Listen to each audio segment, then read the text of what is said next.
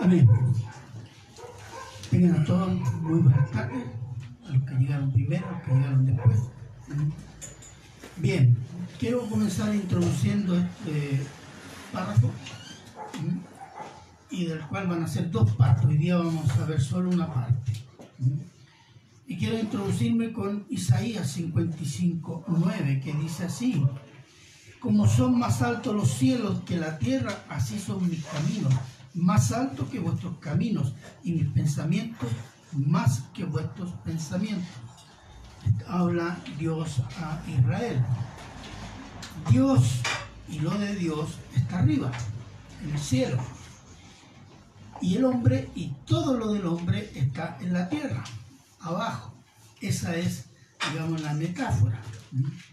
El ser humano no conocería nada de Dios si Dios mismo no nos los revelara. Dios se ha revelado al hombre en modo general, por medio de la naturaleza, que nos muestra que Dios existe, es todopoderoso y es un creador sabio y creativo y se ha revelado en modo específico por medio de las escrituras, donde nos muestra su carácter, su propósito, su misericordia para salvar y sus juicios para condenar. Lo de arriba se da a conocer a lo de abajo. Aún así, lo de abajo en todos los tiempos se inventan dioses parecidos a los hombres, limitados y pecadores, rechazando al Dios único y verdadero santo y todopoderoso que se nos ha revelado por Cristo Jesús, que viene de arriba para salvar a los de abajo. El sermón, el título del sermón, los de arriba y los de abajo.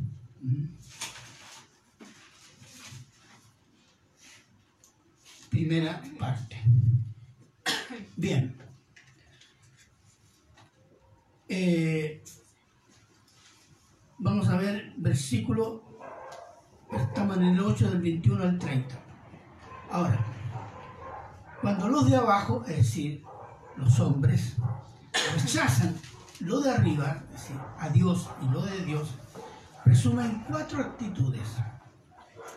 Burlas, mundanos, incredulidad e ignorancia voluntaria. Esas son cuatro actitudes que hay en el mundo, en la mayoría de las personas respecto a Dios y a todo lo de Dios. Y vamos a ver la primera, burlas. Juan 8, 21, vamos a ver el primer versículo. Otra vez les dijo Jesús, yo me voy y me buscaréis, pero en vuestro pecado moriréis, a donde yo voy vosotros no podéis venir. Cuando dice yo me voy, el Señor Jesús ya les había dicho, o aclarado, o declarado a los judíos que se iban. Y cuando habla de judíos, estamos hablando de fariseos, escribas y sacerdotes. Le había declarado ahí en el 735. ¿Se acuerdan? No, no se acuerdan. No importa, yo se los leo.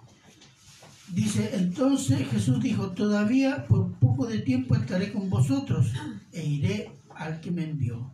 Me buscaréis y no me hallaréis, y a donde yo estaré vosotros no podéis venir. no era la primera vez que le hacía esta afirmación, esta declaración. La primera dijo, pero se preguntaron los judíos, ¿será a los dispersos? Es decir, a los judíos que vivían fuera de Israel, que eran considerados judíos de segunda clase. O a los griegos, dijeron, es decir, a los gentiles inmundos. Pero el Señor sabía que él volvía y lo que le estaba diciendo volvía al Padre. Pero sería su vuelta al Padre después de morir en la cruz y resucitar y preparar a los discípulos y ascender al Padre después de 40 días de su muerte y resurrección. Ahora, el Señor Jesús les declaraba esto para señalar que ellos, los judíos, no podían ir al Padre. Ese era el tema de él. Debido a que a sus pecados, en los cuales van a morir. Es toda una sentencia, un juicio. Y después dice, buscarán. ¿Mm? Mejor lo leo acá. Perdón. Cuando les dice, me buscaréis. La pregunta es, ¿los judíos buscaron después al Señor Jesús? No, porque no creyeron. Ese me buscaréis, ¿a qué se refiere? Y se refiere a que desde la muerte del Señor Jesús, su resurrección y ascensión, los judíos están esperando el Mesías. Están buscando el Mesías. Desde la muerte, resurrección y ascensión del Señor Jesús, los judíos han levantado como Mesías a muchos personajes que los llevaron, a revuelta y que terminaron en desastres.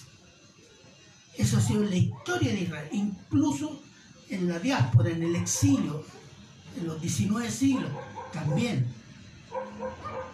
Este es el Mesías. Y al rato después ya no pasaba nada. En el año 67, en la guerra, la guerra de Israel, con cuatro o cinco ejércitos árabes, el general que dirigió todas las batallas fue Moshe Dayan. Y después de ese triunfo, Moshe Dayan fue declarado que casi, casi él podía ser el Mesías. Pero Moshe Dayan era un general de ejército, nada más. Ahora último, ¿se acuerdan las noticias? Un ortodoxo por ahí dijeron, ¡Eh, aquí el Mesías! Y era un viejito ahí que apenas caminaba. Entonces ellos están buscando el Mesías, pero no lo van a hallar. Entonces, ¿por qué no lo van a hallar?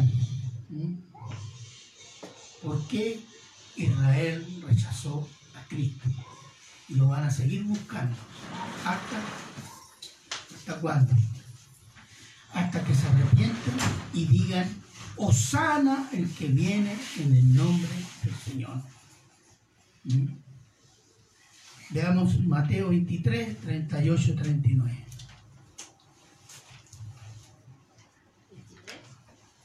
Mateo 23, 38, 39.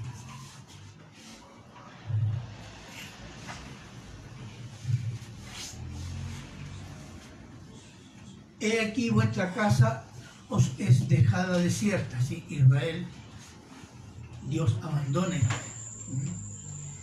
Porque os digo que desde ahora no me veréis hasta que digáis bendito el que viene en el nombre del Señor. Pero los israelitas, como no creyeron en Cristo, siguen pensando que algunos personajes eran Mesías y terminó en desilusión. Y cuando venga el Mesías, ¿por qué lo van a reconocer, como dice Zacarías? Por las heridas. A este lo atravesamos nosotros. Él era. Y eso va a ser en el último periodo de la tribulación, al momento de la venida gloriosa de nuestro Señor. Entonces, en ese momento van a proclamar al Señor que viene de arriba. 22, versículo 22. La burla, la burla en sí misma. ¿Qué dicen los judíos a esta, a esta afirmación, a esta declaración del Señor Jesús? Decían entonces los judíos, ¿acaso se matará a sí mismo que dice, a donde yo voy, vosotros no podéis venir? Ahora, nos parece, lo podemos pasar por alto esta, declaración de los judíos, pero tiene un sentido. Miren, los judíos, como no creen en el Señor Jesús, que venía de Dios o enviado de Dios o en el nombre de Jehová, dicen, este es un hombre, es solo un hombre.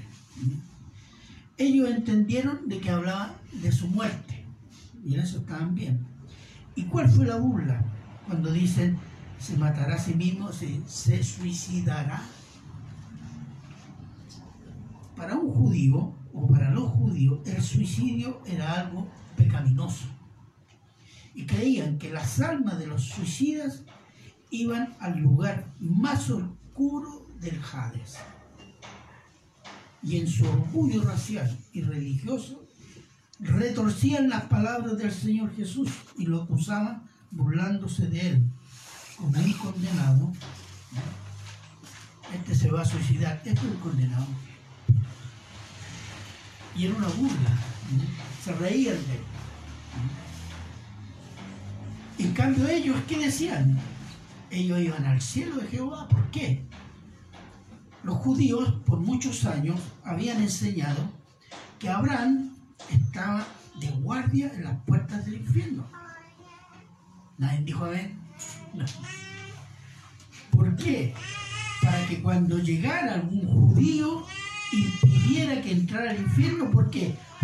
Porque era judío, pueblo de Dios. Y tenían ese mito. Como hay otros mitos hoy día, por ejemplo, que San Pedro está en la puerta del cielo y que le abre la puerta al que es bueno, al que hace buenas obras. Esos son mitos. Pero eso, eso estaba muy radicado en los judíos. Por ello rechazaron el llamado al arrepentimiento de pecado que le hacía el Señor Jesús y se burlaban de la enseñanza sobre el rico y Lázaro. ¿Por qué? Un judío y rico condenado, imposible. No, usted está hablando tontera. Esa era la mentalidad del judío. Y por eso se burlaba, porque no creía. Los romanos también ridiculizaban porque tampoco creían que era el Mesías.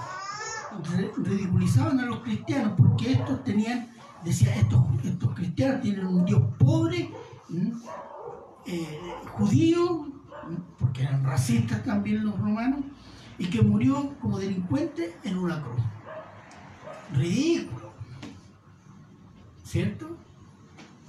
Mirado de un punto de vista meramente humano, claro que sí. Hoy, hoy alguien hace burla de Cristo.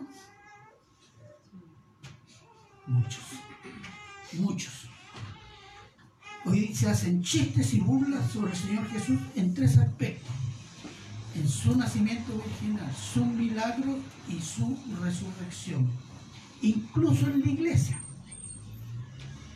Hay una moda que existía, yo no sé si todavía existe, pero yo vi varios videos de eh, un cómico cristiano que hacía chistes en el culto.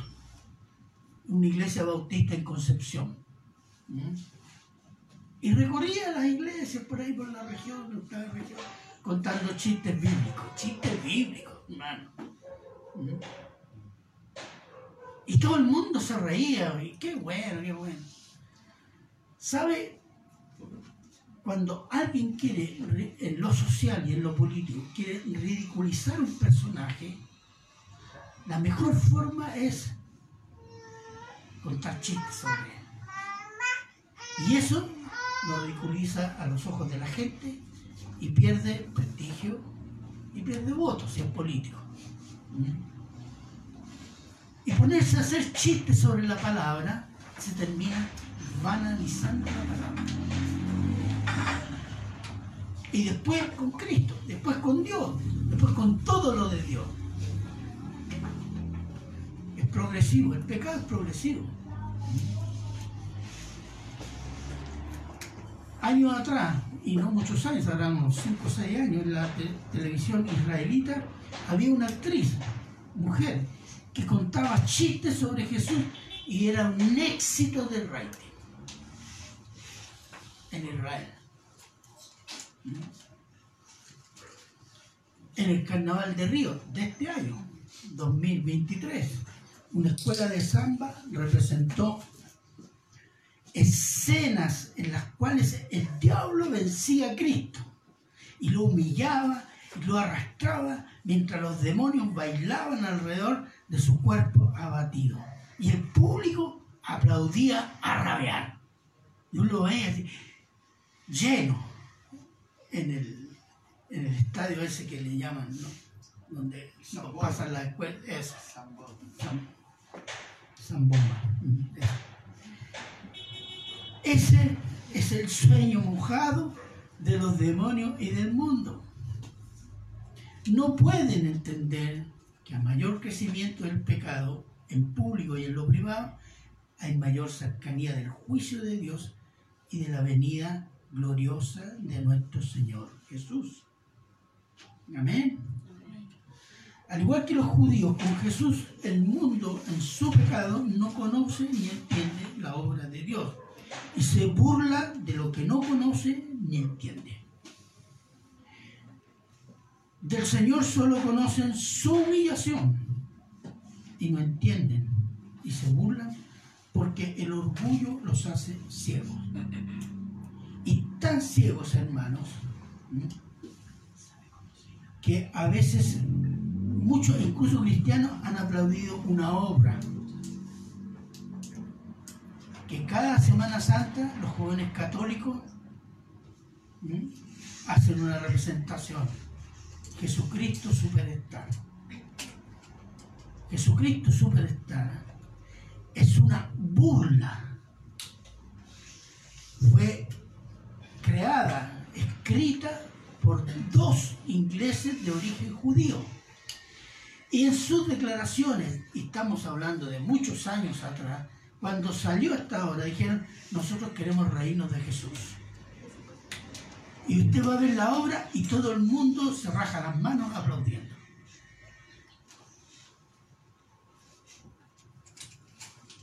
Y jóvenes católicos aquí en Quilicura yo la vi. Yo una vez se lo expliqué a la iglesia. Había uno, que ahora no está, que participaba en eso. Y cuando se fue, volvió a participar. ¿Ah? Yo no sé si la han visto o han sabido de algo de eso. Se burla del Señor Jesús, lo deja en ridículo y exalta a Judas. Ese es el Jesucristo superstar, ópera rock. Que hay burla, cantidades, pero la peor burla, ¿sabes cuál es, hermano? Que uno que se diga cristiano y vive como el mundo. Es el hazme reír de los demonios y del mundo. Peor burla que esa, no hay. 23, versículo 23. Mundanos, la segunda actitud mundanos. A ver qué dice. Y les dijo, vosotros sois de abajo, yo soy de arriba, vosotros sois de este mundo, yo no soy de este mundo. Vosotros judíos sois de abajo, del mundo, yo soy de arriba. Vosotros sois de este mundo, yo no soy de este mundo. Fíjese que hay dos veces que se dice este mundo. Este mundo es el mundo actual. Porque Dios va a restaurar todas las cosas y va a ser otro mundo. No es que Dios está contra el mundo en general, sino contra este mundo. Dice, ustedes son de este mundo, yo no soy de este mundo. Noten la diferencia. Porque este mundo se, está, se ha edificado sobre el rechazo a Dios y a Cristo. Y su máxima revelación, que es Cristo. En ese sentido, este mundo se refiere a los valores espirituales, éticos y morales sobre los cuales se han construido las civilizaciones que han existido y la civilización actual. El valor fundamental desde donde se han construido estas civilizaciones es sobre el hombre. El conocimiento del hombre, la sabiduría del hombre, limitada por cierto, sus ambiciones de poder sobre las cosas y sobre los hombres por otros hombres, sobre una moral que es inmoral, sobre el orgullo y el amor por sí mismo y el amor al poder. Esto se ha construido en base a esos principios. Si no, no, se entiende por qué hay guerra. No se entiende por qué hay conflictos sociales, políticos, injusticia. Precisamente porque esta civilización ha sido construida sobre el rechazo a Dios, rechazo a Cristo y sobre los valores del hombre. Y estos son los valores del hombre.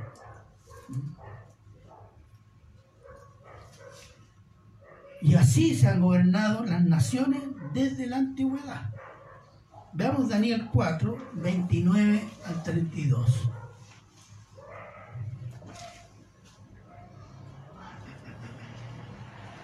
Daniel 4, del 29 al 32.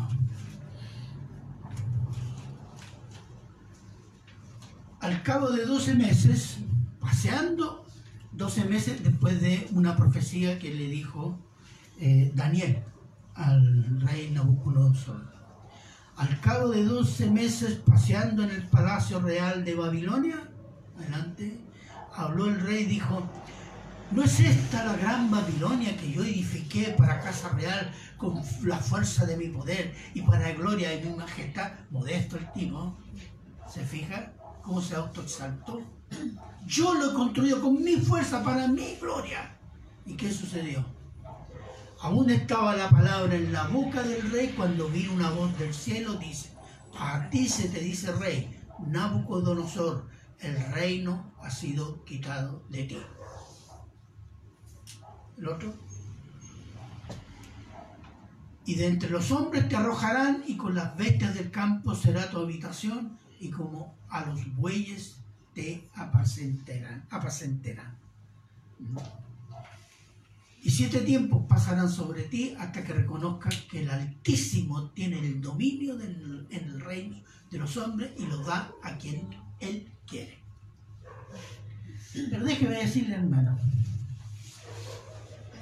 este es el espíritu con que los reyes, los gobernantes, los presidentes, los primeros ministros han gobernado las naciones, hasta hoy. ¿Me puede decir algún presidente que ha gobernado para cumplir la ley de Dios, para, ha declarado para la gloria de Dios? ¿Hay alguno? Ninguno. Entonces, con este espíritu han gobernado emperadores, presidentes, elegidos incluso, presidentes elegidos y dictadores. Toda persona que haya recibido autoridad y poder y lo ha usado para la gloria de sí mismo y de este mundo está condenado, está condenados y han condenado a sus súbditos que los han servido, alabado, incluso votado y elegido y todos ellos han despreciado, acosado y perseguido a los hijos de Dios. Amar al mundo es amar el orgullo. Nosotros estamos tan acostumbrados a este mundo que nos parece normal. No decimos es orgulloso, es muy orgulloso, porque eh, cierto grado de orgullo es sano. Mentira, es falso. Somos orgullosos y el orgullo se nos sale hasta por los poros, hasta cuando dormimos, hermano. Dejamos la cama llena de orgullo. Si fuera una crema, tendríamos que cambiar sábanas todos los días y colchón. Así espelemos orgullo.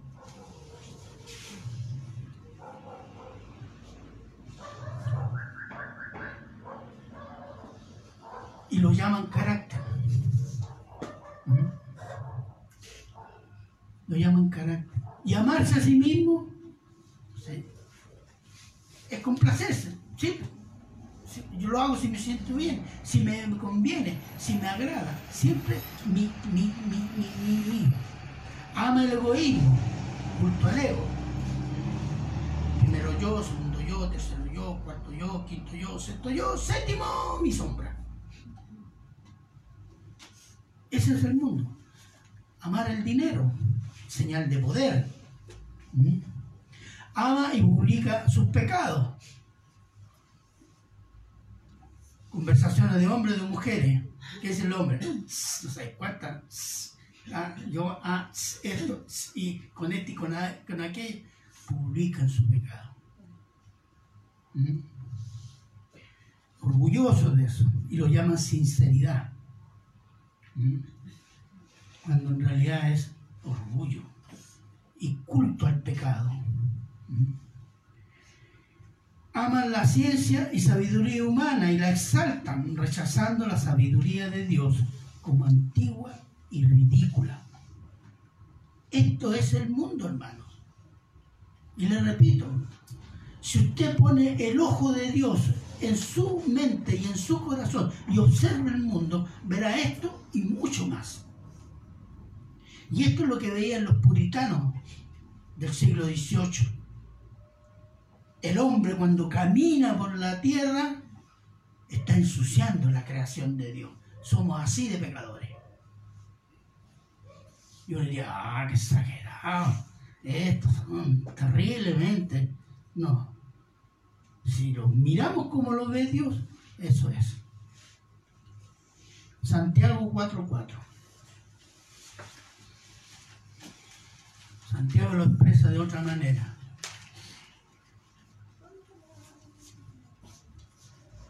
Santiago 4.4.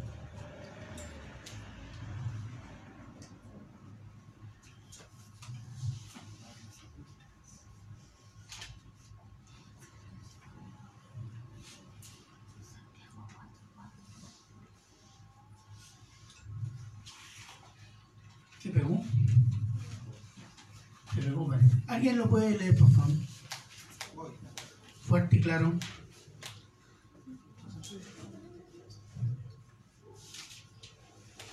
Oh almas adúlteras, ¿no sabéis que la amistad del mundo es enemistad contra Dios? Cualquiera pues que quiera ser amigo del mundo se constituye enemigo de Dios.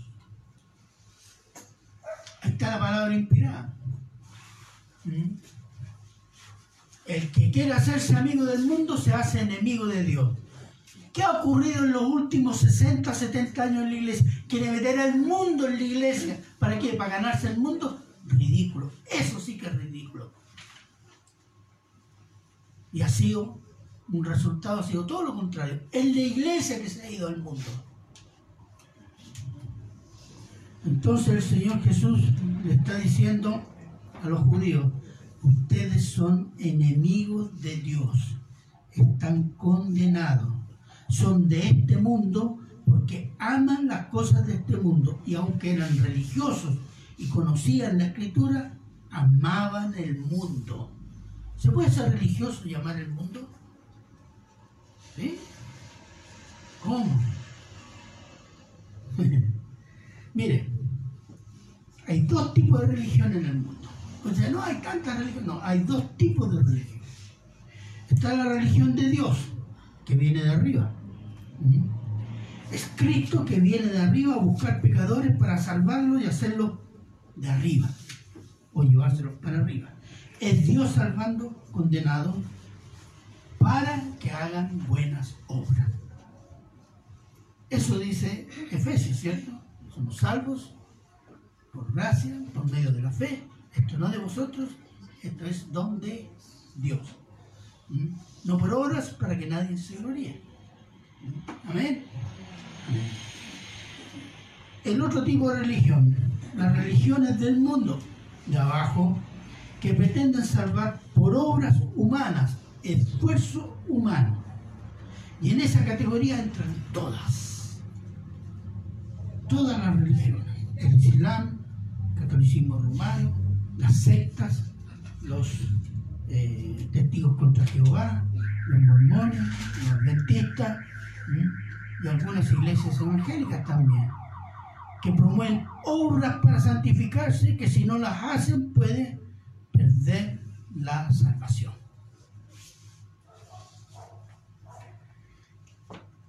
Ponen las obras primero y después la salvación o la santificación.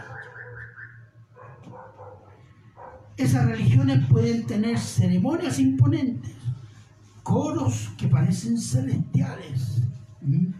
¿Qué más pueden tener? Riquezas y poder político e influencia social, pero no tienen poder contra el pecado y los apetitos de la carne, y llevan al infierno mucha gente que cree que se va al cielo porque son de, creen que va al cielo, porque son de abajo y su religión también es de abajo.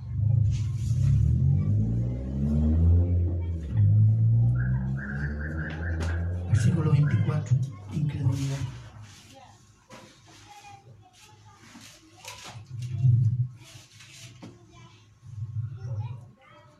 Por esto dije, moriréis en vuestros pecados, porque si no creéis que yo soy, en vuestros pecados moriréis. Y una vez le recomendé este versículo a un testigo contra Jehová. Y ahí se acabó la discusión. Le dicen, si usted no cree que Jesús es Dios, usted muere en sus pecados. No, no, ahí no dice eso. Y se fue. Claro, el pasaje es clarito.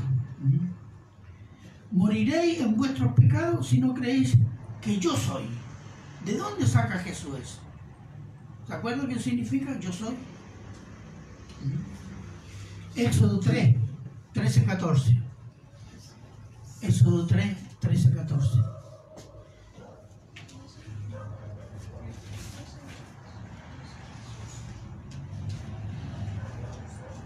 Dijo Moisés a Dios, he aquí que llego yo a los hijos de Israel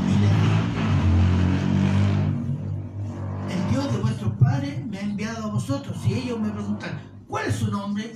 ¿Qué le responderé? Y respondió Dios a Moisés, yo soy el que soy. Y dijo, así dirás a los hijos de Israel, yo soy, me envió a vosotros. Ya ve. ¿Y qué significa? ¿Mm? Significa el que existe por sí mismo, que no depende de nada ni de nadie. ¿Mm? El autoexistente. Y eso es lo que está diciendo el Señor Jesús, está declarando que Él es Dios. Y si no cree en su persona como Dios hecho hombre y su obra, moriréis en vuestros pecados, condenados eternamente porque solo Dios salva. Si Cristo no fuera Dios, no salvaría a nadie. Isaías 43, 10 y 11. Isaías 43, 10 y 11.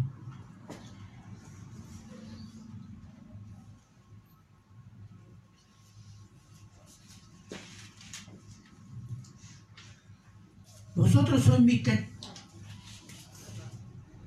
Vosotros sois mis testigos, dice Jehová, y mi siervo que yo escogí, para que me conozcáis y creáis y entendáis que yo mismo soy. Adelante. Antes de mí no fue formado Dios, ni lo será después de mí. Adelante. Yo, yo Jehová, y fuera de mí no hay, no hay no hay qué cosa? Quien salve. ¿Alguien puede decir eh, que necesita la Virgen María, Cristo? No. Algunos bandidos, esos que se dicen profetas. No, no la necesita. Un papa de romano.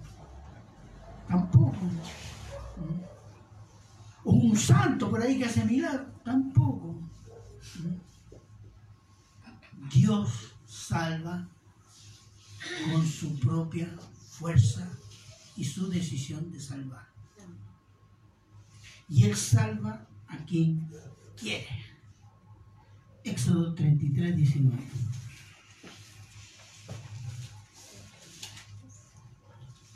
Éxodo 33, 19. Y dice, respondió el anterior. Eso, gracias. Y le respondió, yo haré pasar todo mi bien delante de tu rostro y proclamaré el nombre de Jehová delante de ti. Porque Moisés le había pedido quiero ver tu gloria.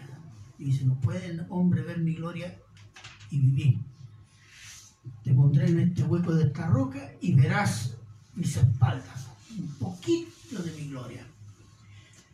Y después declara, y tendré misericordia del que tendré misericordia y seré clemente para con el que seré clemente.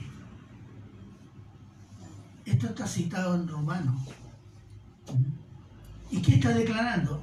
Yo tengo misericordia y clemencia de quien quiero. ¿De quién? A quien me parece. No por lo que haga el hombre. Es una declaración de soberanía. Y Cristo también. Salva a quien? A quien el Padre quiere. Mire lo que dice Juan 6, 37. Juan 6, 37.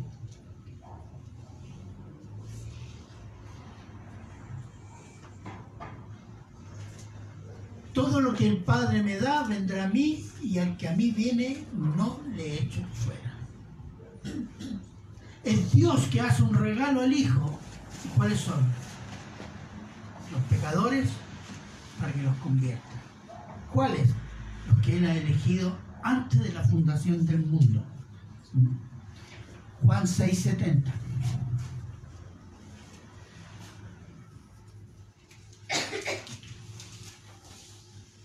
Jesús le respondió, no os he escogido yo a vosotros los doce y uno de vosotros es diablo. Muchos piensan que, Judas, y estaba hablando de Judas, que Judas, el Señor no sabía que Judas era un tramposo, que se escondió. No, el Señor sabía quién era. ¿Y cuál era su corazón? Él sabe quién elige. Él sabe quién está en la iglesia. Y sabe quién cree y quién no cree. Acuérdense que en Apocalipsis a la iglesia dice, yo conozco tus obras.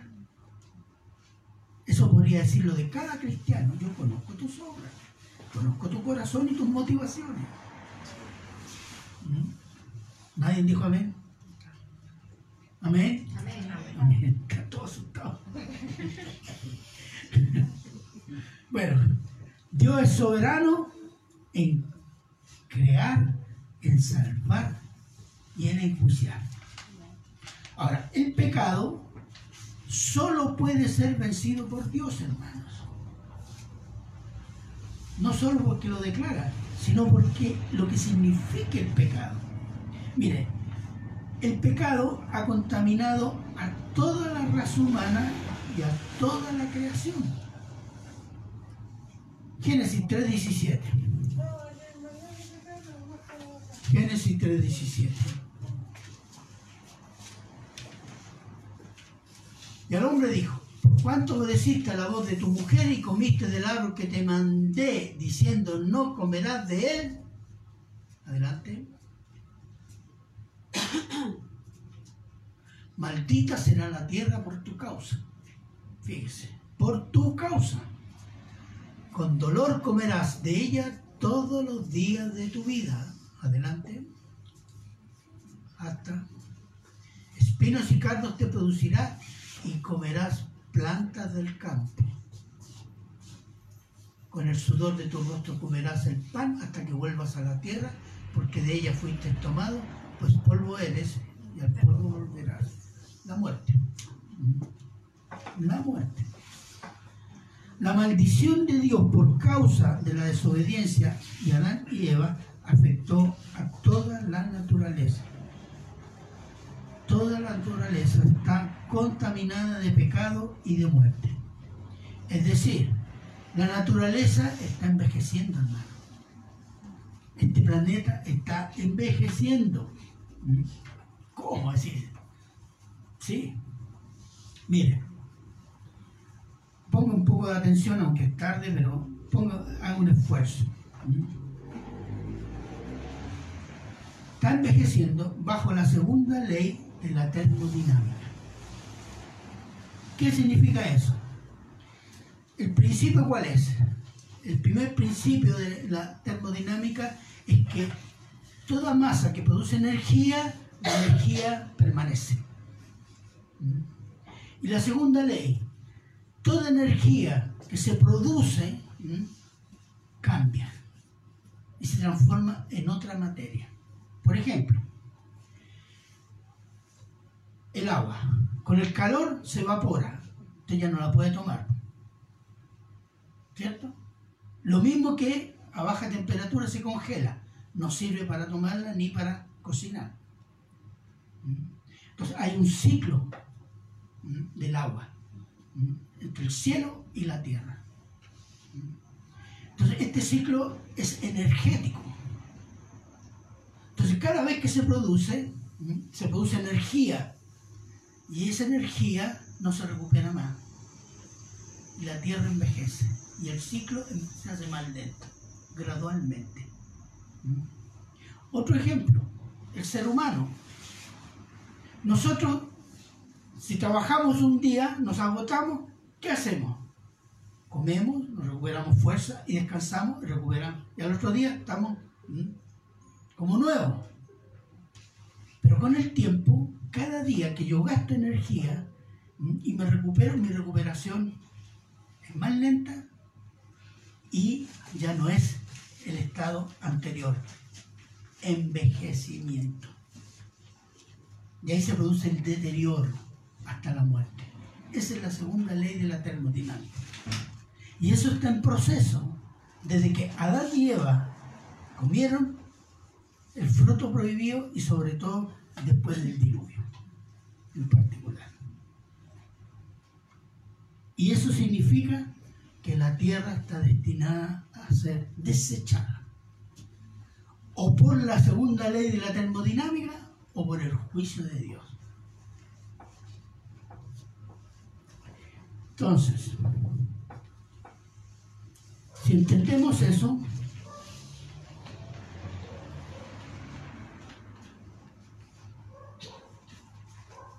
el deterioro de la tierra, ¿cuál es el deterioro de la tierra? Los terremotos, el cambio climático. Son señales de que se producen por fuerzas energéticas, se despide energía y ya no vuelve a la tierra, se transforma en otras cosas, es inútil. Y la tierra envejece en ese proceso. Cambios climáticos, como decía, producto de movimientos energéticos de la tierra y cambia de posición frente al sol, que son señales que la tierra está envejeciendo. Romanos 8:22.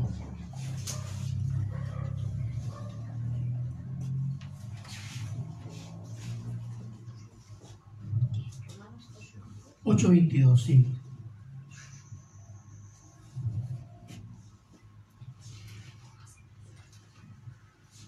Sabemos que toda la creación gime a una y a una está con dolores de parto hasta ahora. El gemido por una nueva tierra. Los gemidos son estos que estamos viviendo. ¿Mm? La tierra está en crisis permanente. ¿Mm? La extensión del pecado ha cubierto o ha corrompido toda la creación y la naturaleza misma de las cosas y del hombre. Volvamos a 18, eh, perdón, eh, eh, Génesis 3, 18 y 19. Génesis 3, 18 y 19.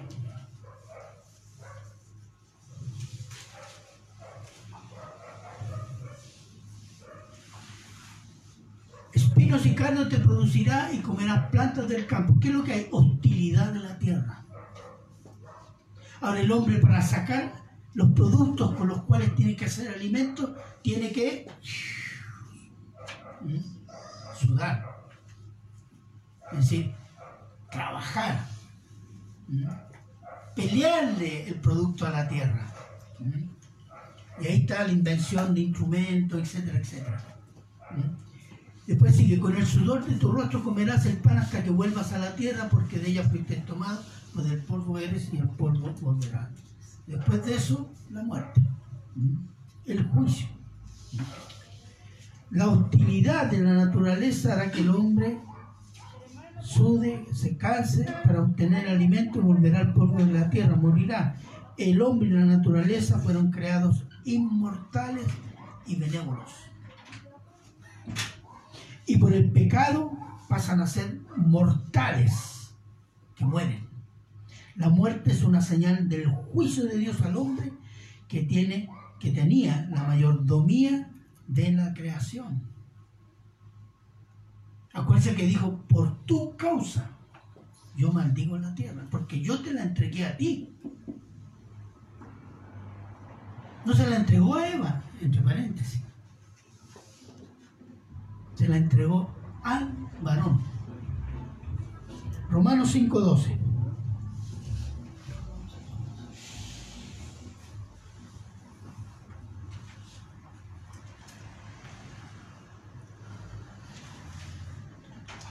Por tanto, como el pecado entró en el mundo por un hombre, no leí lo anterior, y la, eh, me lo por favor. Eso, gracias. Por tanto, como el pecado entró en el mundo por un hombre, y por el pecado la muerte, sigamos. Así la muerte pasó a todos los hombres por cuanto todos pecaron. Entonces, de una naturaleza inmortal pasamos a tener una naturaleza mortal, pecadora, que nos condena a la condenación eterna, valga la redundancia. Veamos Salmo 102, 25 al 27. Esta es una, una declaración sobre el principio de la segunda ley de la termodinámica. Miren, Salmo 102, 25 al 27.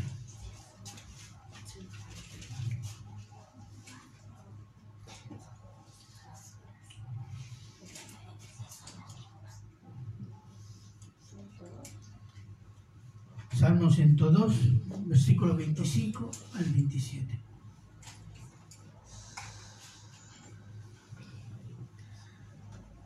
Desde el principio tú fundaste la tierra y los cielos son obra de tus manos. Está hablando de Dios. Ellos perecerán. Se fijan, esa es la declaración del salmista. Mas tú permanecerás, porque Dios no está en este mundo, o no es de este mundo. Y todos ellos como una vestidura se envejecerán, como un vestido los mudarás y serán mudados, cambiados. ¿Se fija? Sigamos con el otro, hasta el 27. Pero tú eres el mismo y tus años no se acabarán. Hay una diferencia. El Dios de arriba es eterno, lo de abajo es perecedero. La diferencia. Y ahí está declarado en la, en la Biblia. El pecado es corrupción física, material y espiritual. Corrupción hasta la muerte, que significa separación de Dios. Así de extenso y profundo es el pecado, hermanos. Si alguien dice que se salva por obra, se ha engañado y está engañando a los demás. Es un trabajo genial del demonio. Porque es una mentira que no salva a nadie. Que no solo corrompió la creación, sino también afectó a Dios mismo. Pecado afectó a Dios mismo, ¿sí? ¿Qué dijo Dios cuando terminó la creación? Génesis 1.31. Y vio Dios. ¿Alguien se lo sabe? Que todo era bueno en gran manera. Buen mamá, eso. Ya, entonces veamos el, eh, siempre en Génesis 2, del 1 al 2. Como todo era bueno de gran manera, en, en- en gran manera. Génesis 2, 1 y 2. Fueron pues acabados los cielos y la tierra y todo el ejército de ellos. Y acabó Dios en el día séptimo la obra que hizo y reposó el día séptimo de toda la obra que hizo. ¿Qué hizo Dios? Descansó. ¿Está cansado? No. Contempló su obra, se gozó en su obra. ¿Por qué? Porque era perfecta. Buena en gran manera. ¿Qué dijo el Señor Jesús a los judíos? En Juan 5, 16 y 17. Juan 5. Juan 5, 16 y 17.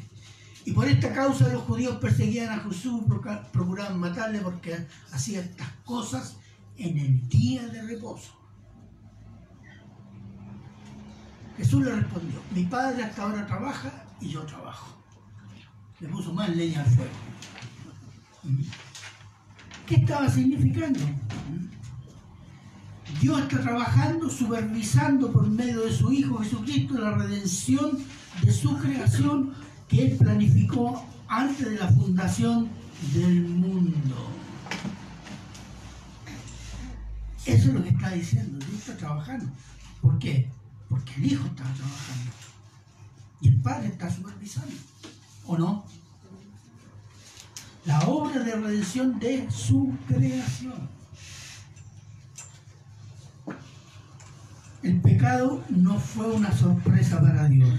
Todo lo que existe, Dios lo ha creado por decreto o por su y por su permisividad. Entonces, el pecado en toda su forma es un insulto absoluto a la persona de Dios, a su carácter y a su naturaleza. La naturaleza de Dios es la santidad. Los judíos y los gentiles que no creen, no confían y no se someten a Cristo como Dios Salvador hecho hombre, en sus pecados morirán para la condena eterna, porque son de abajo y rechazan al que Dios envió desde arriba, porque no creían. Ese es el punto de eh, el Señor Jesús en este pasaje. Si no creen que Cristo es Dios, ustedes mueren condenados porque sus pecados no han sido perdonados. Y solo en Cristo tenemos eso. Solo en Cristo ha sido dado para eso. No hay otro. Y solo Cristo. Cristo no necesita los hombres, los santos, los extraterrestres, los aliens. No. Él tiene el poder y la voluntad de redimir su creación. Y lo está haciendo en sus términos. No en los términos de los hombres. En sus términos. Así ha sido desde el principio y va a ser hasta el final. Amén. Oremos. La próxima vez seguimos con la segunda parte. Padre bueno, eterno y misericordioso Señor. Damos gracias, Señor por este pasaje, estas declaraciones del Señor Jesús, que nos ayudan a discernir lo profundo y lo poderoso que es nuestro Señor Jesús. Gracias Señor por sus palabras. Gracias Señor por su presencia en Jerusalén en aquellos años y que tenemos testimonio de eso en las Escrituras. Gracias Y se lo agradecemos en Cristo Jesús. Amén. Amén. Bien, hermano.